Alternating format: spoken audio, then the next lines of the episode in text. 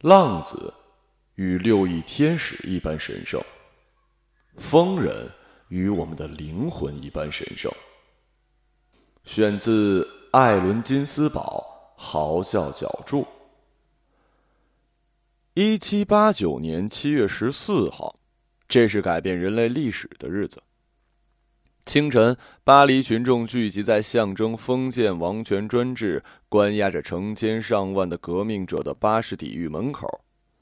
铁窗内有个男人在叫喊：“他们在里面杀被关的人。”愤怒的民众攻占了巴士底狱，发现监狱里只有七个囚犯，两个精神病人，四个伪造犯，还有一个淫荡犯。当拿迪安。阿尔丰斯·法兰高斯·迪萨德，俗称萨德侯爵。据说，因为他的叫喊，才导致巴士底狱陷落，也可以说是萨德侯爵改变了历史。一七四零年六月二号，萨德侯爵出生于巴黎。二零一五年七月十四号，萨德侯爵死于上海。本故事的主人公，我称他为萨德侯爵，而他第一次知道萨德侯爵是在三年前的夏夜。那一年，他大学刚毕业，计算机专业技术宅，没谈过女朋友。啊，如果快播和硬盘里的不能算的话，他有喜欢过的女生，比如中文系的校花小芳。可对方只记得有个猥琐男时常等候在他最爱的桂林米粉门口，他也不知道许多个孤独的夜晚，自己的头颅已与波多野结衣或者苍井空老师的身体天衣无缝。当然是在萨德侯爵深深的脑海里，他的梦里，他的心里，他的歌声里。往前追溯五年，他还在老家的寄宿制高中。那年，李安的《色戒》公映，班里的每个同学都在传梁朝伟与汤唯的高难度姿势照片。紧接着又是冠希哥的人体摄影艺术展。虽然小城市，但早恋蔚然成风。众星捧月的班花，爱吃零食的胖妹，都依次跟着男生去了电影院或者快捷酒店。老师和家长没空管，只要不耽误功课和高考，别闹得无痛人流。学校有三百零五个男生，二百四十九个女生，总共只有一间狭窄的公共浴室。晚上六点到八点开放给女生，八点到十点开放给男生。大伙儿抢着早点进去，就能闻着更衣室和莲蓬头底下女生的气味儿。布满瓷砖墙缝的水滴里的秘密。萨德侯爵总是最后一个，因为身材瘦弱，抢不过其他男生，有时还会挨揍。但他有一颗敏感的心和一双敏感的眼睛，在更衣室的木头缝里，他能发现一两根女生的头发。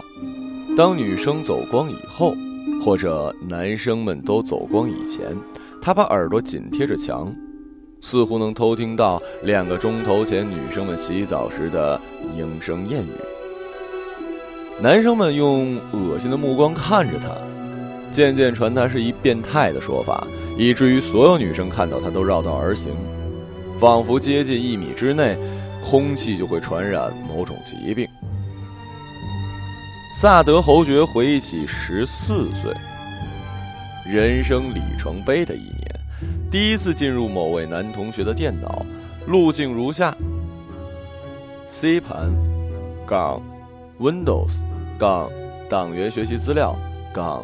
高中数学杠。政治思想先进性教育杠。外国电影杠。抗日战争杠。张纪中版笑傲江湖杠。第十三集。他不期而遇了第一位女神。平生不识五藤兰，看遍那什么也枉然。硬盘里的韩国裔日本人，手把手的教会了他什么是人生。那是兰兰在中国最辉煌的年代。乌溜溜的黑眼珠和你的笑脸。当萨德侯爵惶恐地收拾干净地板上的餐巾纸，自然而然地想起了小学二年级跟妈妈在家看《泰坦尼克号》盗版碟。当时，Rose 对 Jack 深情的呼唤：“捷克斯洛伐克。”母亲用双手挡住祖国花朵的眼睛，男孩仍然通过妈妈的手指缝看到了，让八岁的他回忆起了吃奶的日子。一九九零年的冬天，萨德二世降临东方人间，罗大佑为他款款歌唱。是我的脚步。黑漆漆的古镇边，是你的温柔。二零一二年，萨德侯爵踌躇满志，发誓三年内要在这座大城市买套一百平米的房子。经过半年的求职，方才觅得一个房产中介的职位，每天在马路上散发新楼盘和二手房的广告。吃了三个月的零蛋业绩后，做成了第一笔生意，帮助一个刚在夜总会下海的女孩子租了一套公寓。为了千辛万苦的开单，他放弃了个人提成，几乎免收了中介费。那天深夜，东北姑娘双手缠绕着赛德侯爵的脖子，说要用自己来感谢他的帮助。除了老妈，他第一次如此接近一个女人的嘴唇，脑中一万个龙泽罗拉呻吟着“眼没爹”，呼啸而过。忽然，响起大厦风景的敲门声。这公寓住满了特殊从业人员，经常被公安局临时抽检。萨德侯爵吓得落荒而逃。他后悔了三年，换了无数工作。别说一套一百平的房子，就连个马桶的面积都买不起。无数个晚上，蜷缩在群租房隔板背后，看着惨白惨白的日光灯，听着笔记本里的东京热，虚度过最漫长的那一夜。仅此而已。这是最失败的萨德侯爵。二零一五年春天的故事。互联网上冒出一则招聘启事，有一霸气侧漏的岗位名称：首席淫秽色情鉴定官，待遇年薪二十万。岗位职责：快速准确识别色情淫秽内容。职位要求：一、熟悉世界各国对淫秽色情信息的认定标准；二、熟悉中国法律方面对淫秽色情信息的认定标准明文规定。三、熟悉中国互联网各大运营商使用过的对淫秽色情信息的鉴定标准。四、本科及以上学历，性别不限，要求年龄二十到三十五岁之间。五、有良好的团队合作精神，责任感强。福利：一、国家标准五险一金及餐补、交通补助、通讯补助。二、随时报销图书购买费用，每天额外的水果酸奶福利。三、每年一次的员工关怀体检，生日、结婚、生育贺礼。三天后，这家互联网视频公司的门口排起了人山人海的长队，最大六十岁，最小十六岁，有猥琐大叔，有广场舞大妈，甚至夹杂一堆老外。自掏腰包买飞机票而来，不计其数的求职者从静安寺门口一直排到了龙华殡仪馆十三号厅。漫长的队伍里，还有一年轻的萨德侯爵。他晓得这队伍没四十八小时排不完，自带了小板凳、竹席、棉被，还有存满了片子的手机。最后一天。最后一个小时，萨德侯爵已饿得前胸贴后背，严重低血糖，摇摇晃晃走进某著名视频网站。面试官是一四十多岁的中年男人，半秃的脑门冒着汗，桌上堆着一堆餐巾纸。他不断打着哈欠，看来是车轮大战过了。扔出一张卷子。面试题：一、肤色鉴别题；二、颜色判断题；三、分析题：央视为什么给大卫雕塑打马赛克？四、文字题：这句话总共有多少淫秽色情词汇？五、外语题；六、数学题。在机器学习领域对色情内容进行鉴定时，涉及哪些数学原理及公式？请详述。七、法律题，详述日美欧对色情淫秽的分级体系及优缺点。八、影视题，萨德侯爵在彻底饿昏之前，用最后一丁点力气以及长年累月的审美经验，完成了这张卷子。两周后，他接到录取通知，总共三万人应聘，结果只收了七个。呵，就像一七八九年七月十四号在巴士底狱中关押的七个囚犯。萨德侯爵是检测中唯一一个拿到满分的天才。七个幸运儿入职当天，半秃头的总监叼着香烟，看着萨德侯爵乌黑的眼圈说：“小伙子。”我看好你哦，三百六十行，行行出状元，别辜负了黄片审查员这份有前途的职业。再过三十年，你会成为这个行业最顶尖的大师。黄片审查大师，简直要得诺贝尔奖的节奏啊！萨德侯爵有了生理反应。每个人有一独立的小工作间，拉紧窗帘，戴好耳机，就像克格勃或盖世太保。七个人三班倒，最忙碌的是在后半夜。许多用户趁着管理员下班，上传各种淫秽与血腥暴力的视频。萨德侯爵被分配的工作时间是晚上十一点到清晨六点。A 级漏性器官的，封号；B 级漏胸的。删视频禁发布二十四小时，C 级过分暴露或带来不良影响的删视频。当你看到视频审核未通过，暂时无法观看，或者您想看的视频已删除，就是萨德侯爵的工作成果。网站视频主要来自于用户分享，每天要审查几十万个新内容，必须一刻不停地点击和滑动鼠标。虽然有延时审核，但不能让人等太久。萨德侯爵的浏览器往往同时开几十个窗口，直到电脑崩坏死机为止。一个夜班做下来，很容易得鼠标手的腱鞘炎，至少也是麻木了。到了凌晨三四点，没有不泪流满面的，或者准备一大包餐巾纸。下班后天就亮了，食欲也提不起来，半个月瘦了几斤肉。萨德侯爵桌上放着本《国家新闻出版总署关于认定淫秽及色情出版物的规定》，没过几天便倒背如流，连错别字都挑出来了。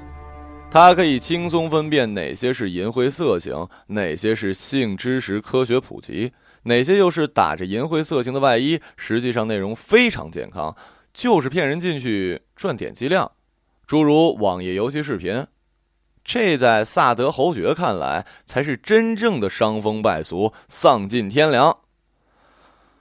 话说，在如今世道，对于黄片审查员这个职业有两种评价：一是功在当代，利在千秋；二是后半辈子等着遭报应吧。至于我们的萨德侯爵嘛，自觉罪孽深重，下半辈子。多数要死于飞来横祸，下到地狱还得从油锅里滚。每天晚上，他乘坐末班地铁去上班，下班已是黎明鸡叫，正好赶上头班地铁。黄片审查员的福利之一就是享受末班地铁的清静，从从容容盘踞座位，还有空间翘起二郎腿，冷眼旁观对面车窗闪过美女广告。从前每到盛夏，地铁拥挤的人流中，色狼们此起彼伏，袭击着穿着清凉的女孩，有时引起耳光反击，有时则是忍气吞声，更有时是挤得手脚麻木。嗨，只要不怀孕就好。萨德侯爵却是标准的正人君子，牢牢控制着自己的双手和身体，尽量抓牢扶手，不要触碰别人的身体。即使有反应，也要努力控制。不管前面是超短裙的辣妹，还是知性套装的茶婊。全程最后一班地铁，在公司楼下那一站下车，萨德侯爵都会遇见一个地铁乘务员。他，隧道深处袭来的风，宛如处男食指、中指与无名指，毫无经验的撩起他的长发那样。甩起到空中的角度，一点笨拙，几分可爱。在最漫长的那一夜，距离地球表面十九米的地下世界，萨德侯爵只看了他匆匆一眼，便让自己成了心甘情愿的俘虏，哪怕被绳索捆绑着，被 S.M 送到萨罗共和国。萨德侯爵是制服控。看到那身地铁公司的制服，自然而然地想起了妈妈。火车站检票员，那个肮脏不堪、破风漏雨、充满大蒜头气味的地方。相比之下，地铁站简直就是克林顿与莱文斯基的办公室。走下午夜空荡荡的地铁车厢，侧目望向荒无人烟的站台，同样孤独地准备下班的他。他从来不敢走上去说一句，哪怕咳嗽一下，或者假装摔倒，或者是掉下轨道呢？他永远这样看他几秒，不多眨一眼，也不少一微秒。他也看到了他，在这样一个末班地铁的深夜，他应该能记住他的样子，在心中画一个大大的叉，地下标注俩字母，一个 S，一个 B。萨德侯爵告别站台上的美人儿，冲出地铁上夜班打卡。想起那密封的小办公室，即将目睹和删除不计其数的肉体，脑中不知冒出从哪儿看到某位美国诗人的句子：“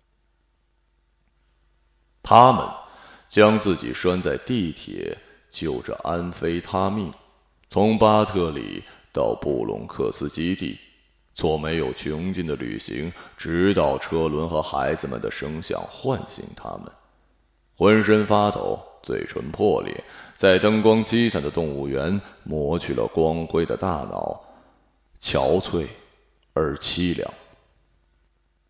十分钟后，他坐在电脑前，屏幕上闪起一行大字：“萨罗索多玛一百二十天。”大学毕业那年，他独自躲在宿舍里下过这部片子的 BT，但只看了不到半个钟头，就差点呕吐出来，然后干脆删除了文件。也是因为这片子，他第一次知道了意大利导演皮尔·保罗·帕索里尼，也第一次知道了还有原著小说《索多玛的一百二十天》或《放纵学校》。还有那位 S.M 中的 S，萨德侯爵。顺便说一句，萨德侯爵是在巴士底狱的铁窗中完成了《索多玛一百二十八天》第一部，然后藏在监狱的角落里。如果没有法国大革命的解放，恐怕这本书将永远跟随作者埋藏在地狱。三年后，当他作为黄片审查员在视频网站的后台检查这部网友刚刚上传的禁片，却莫名的兴奋起来。尽管仍然有各种生理与心理的不适，却饶有兴趣的看了下去。尽管根据规定，他应该立刻删除这部片子，但是他决定把《索多玛一百二十天》全部看完再删。漫长的两个钟头后，他克服了所有的恶心感，甚至从中阅读出某种触动人心的感动。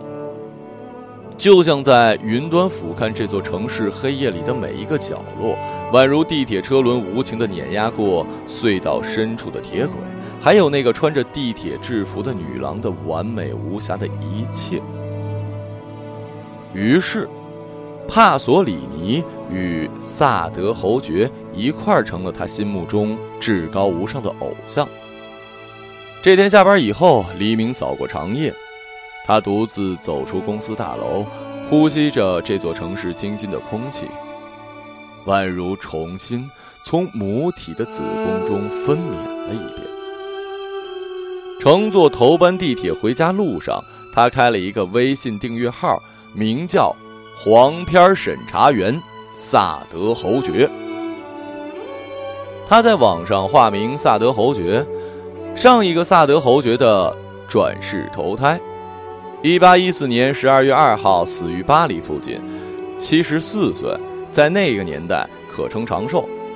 他的幽灵飘荡在欧洲大陆，随着被禁止的文字一度遭人遗忘，又随着二十世纪的两次世界大战而借尸还魂，更被移花接木到了萨罗共和国，或遗臭万年，或流芳百世。而今。萨德侯爵的时代一去不复返，唯独黄片审查员才是艺术家们最后的避难所。他的微信号里第一篇文章是从萨德侯爵到墨索里尼的一百二十年与帕索里尼的百二十天。文中阐述了萨德侯爵在小说原著中的精华思想，以及整个欧洲社会的文化变迁。自19世纪古典主义启蒙运动到两次工业革命，然后是巨大恐怖的第一次世界大战，彻底摧毁三个王冠与延续千年的贵族文明，再到法西斯与共产主义的歌利亚巨人间的搏斗，直到残酷无情的第二次世界大战。从萨德侯爵死后的一百二十年间，到墨索里尼执政以及萨罗共和国最后的疯狂，人类历史的变化远远超过了过去的一千二百年。最后，帕索里尼以萨德侯爵之名拍摄了一部惊世骇俗的电影，进行了有史以来最深入骨髓的反省。他有一个礼拜没去看微信，等到重新打开一看。居然有几百次转发，评论各种各样，大多是赞赏和崇拜，说萨德侯爵从黄片里看出了艺术家的审美。于是他发现了自己存活在这个世界上，除了打飞机，还有更重要的意义。萨德侯爵开始违反公司规定，每当发现一部具有艺术价值的色情电影，就会一秒不漏的看完。吸取其中全部的精华，再依依不舍的删除。比如三个多钟头的《罗马帝国荒淫史》，为了防范随时会闯入检查工作的总监，他只能开一个小窗口，旁边同时几十个窗口作为掩护。罗马帝国的狂欢与灭亡之后，晨曦已照耀在窗外。萨德侯爵登录自己的微信号，又发出一篇撼人心魄的影评。罗马不是一天建立的，却是在一夜之间倒掉的。他从母狼给两个兄弟哺乳建立罗马城，到斗兽场与角斗士斯巴达克斯，再到凯撒大帝以及埃及艳后克里奥佩特拉，最后是匈奴人阿提拉的铁蹄。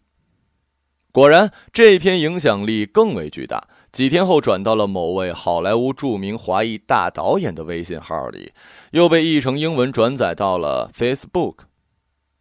萨德侯爵再接再厉，发现几个经常被封号的马甲，虽然上传的都是黄片，但有不同的偏好和风格。比如，有人是法语电影的忠实粉丝，在一堆烂片里夹杂了，呃，这个法语片名太直接，不好意思翻译出来。作为法国人的转世投胎，萨德侯爵冷峻的看完后删除，发出一篇揭露批判资本主义社会的左翼雄文。有人专发日本鬼子的 cut 片萨德侯爵一边吃泡面一边啃鸡脖，看完了下水道的美人鱼。这个算是比较极端的。也有阳春白雪的高雅艺术，像大岛渚的《感官世界》。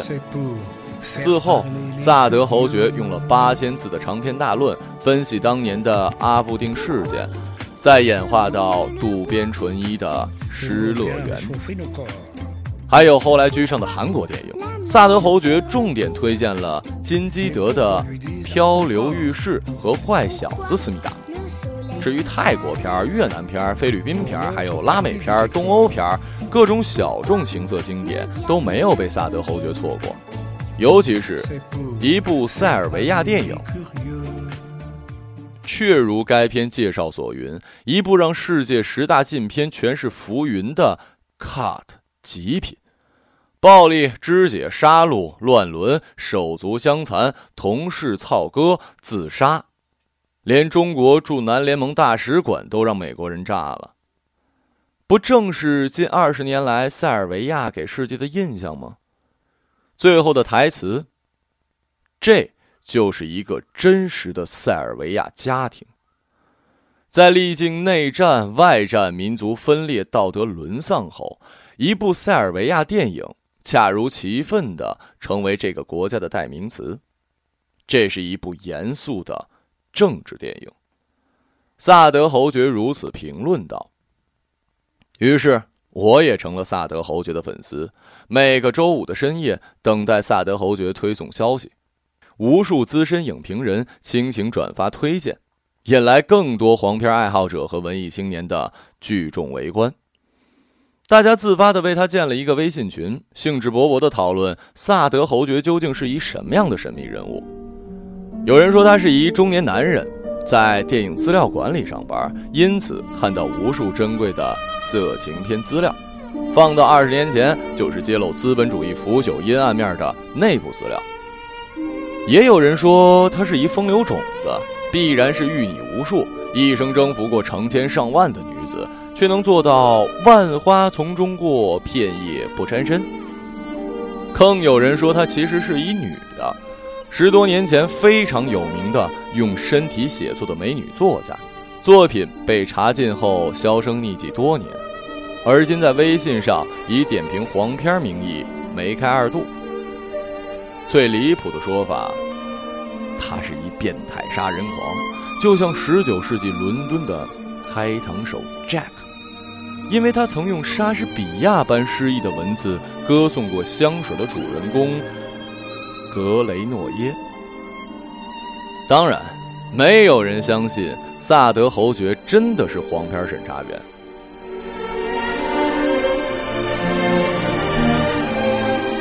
盛夏来临，工作几个月之后，其他几位黄片审查员出现了烦躁、呕吐、脱发等反应，每张脸都是纵欲过度，人不像人，鬼不像鬼。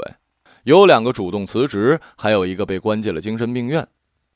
唯独我们萨德侯爵，虽然每晚熬夜通宵看黄片早上还要发微信写影评，气色却是越来越精神，整个人愈发有文艺范儿。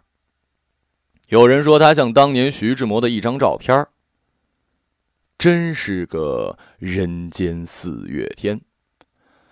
他还是每晚乘坐末班地铁上班，在空无一人的大理石站台下车，望向地铁制服的美人儿。他困倦地靠在广告牌上，让人不免猜想白天的工作场景。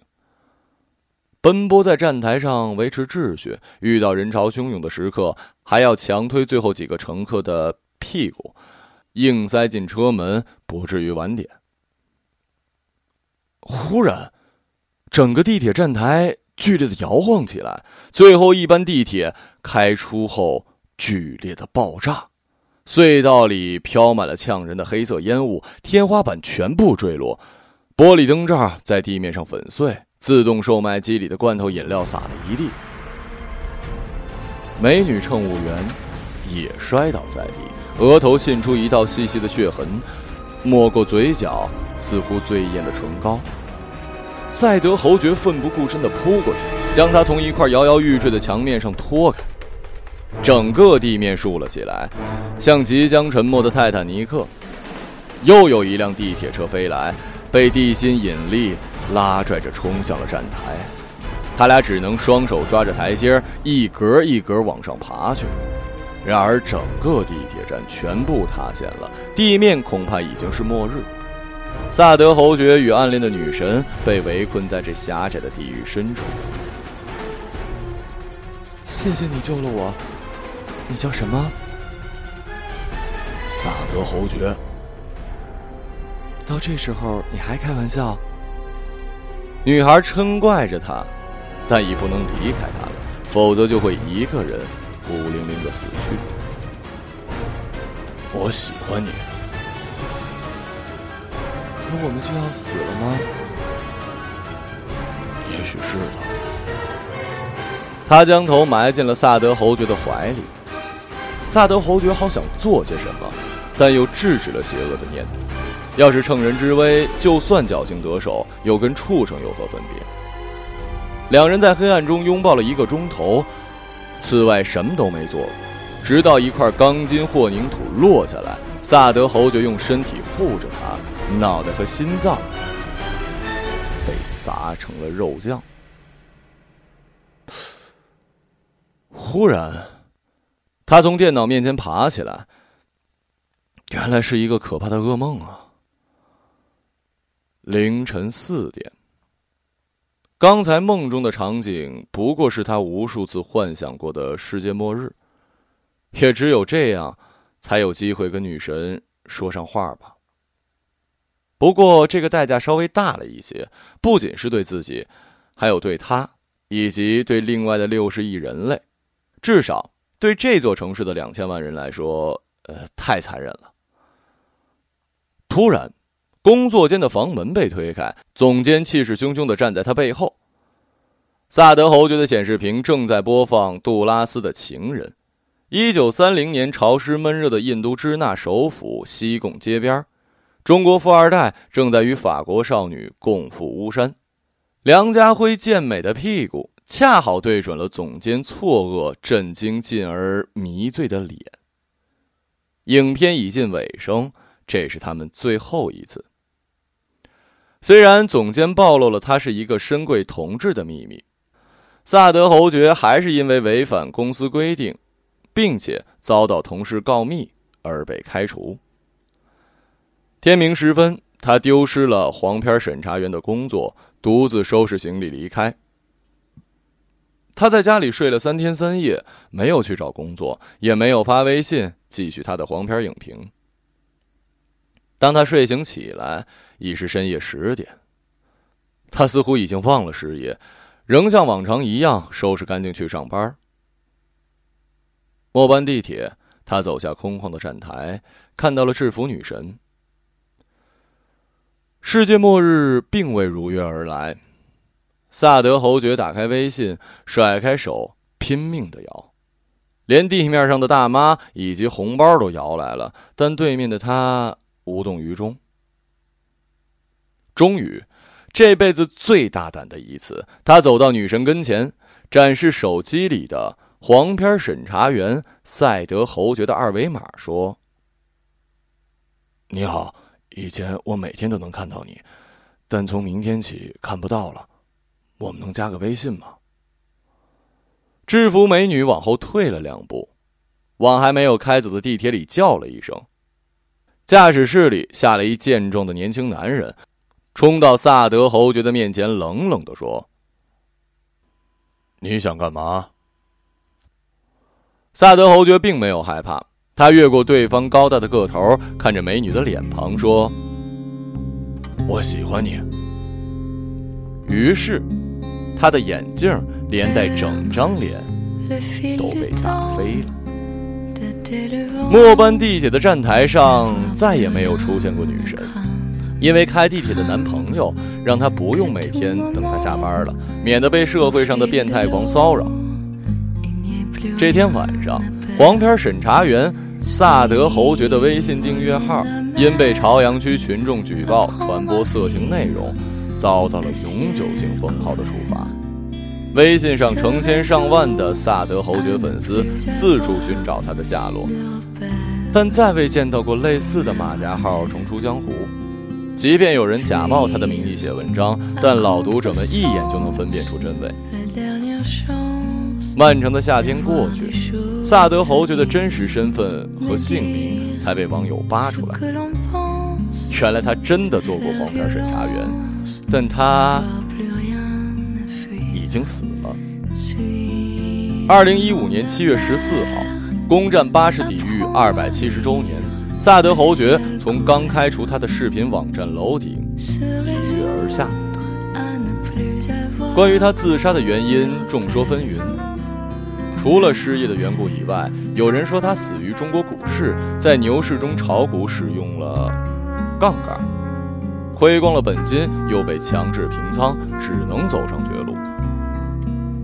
还有一种说法，萨德侯爵自杀那晚，楼下几位外国游客路过，摸了摸光光的头顶，落下几滴温热的白色汁液。